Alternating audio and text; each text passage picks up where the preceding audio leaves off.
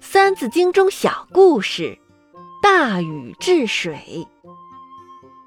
夏有禹商有汤。周文武称三王。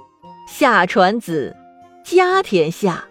四百载迁夏社。夏国的开国君主是禹商的开国君主是汤。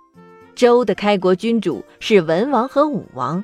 这几个德才兼备的君王被尊称为三王。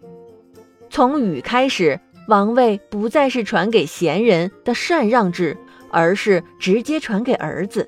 中国也是从此开始了家天下的王位传承。经过四百多年，夏灭亡。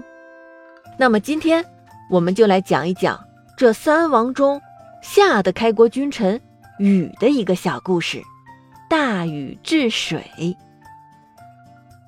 尧在位时，黄河流域发生了大水灾，尧任命鲧来治水。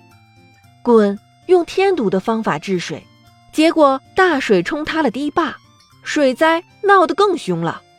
舜当部落首领后，杀掉了办事不力的鲧。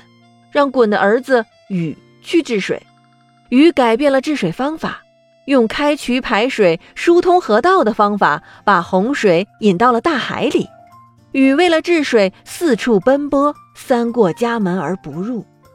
第一次，妻子生病，他没有进去看望；第二次，妻子怀孕，他没有进去看望；第三次，妻子生下了儿子启。禹从门外经过时，也忍着没有进去探望。经过十三年的努力，禹终于把洪水引到了大海里。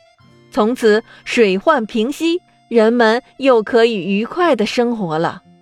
而禹也是因为这项治水的伟绩，成为了舜的接班人。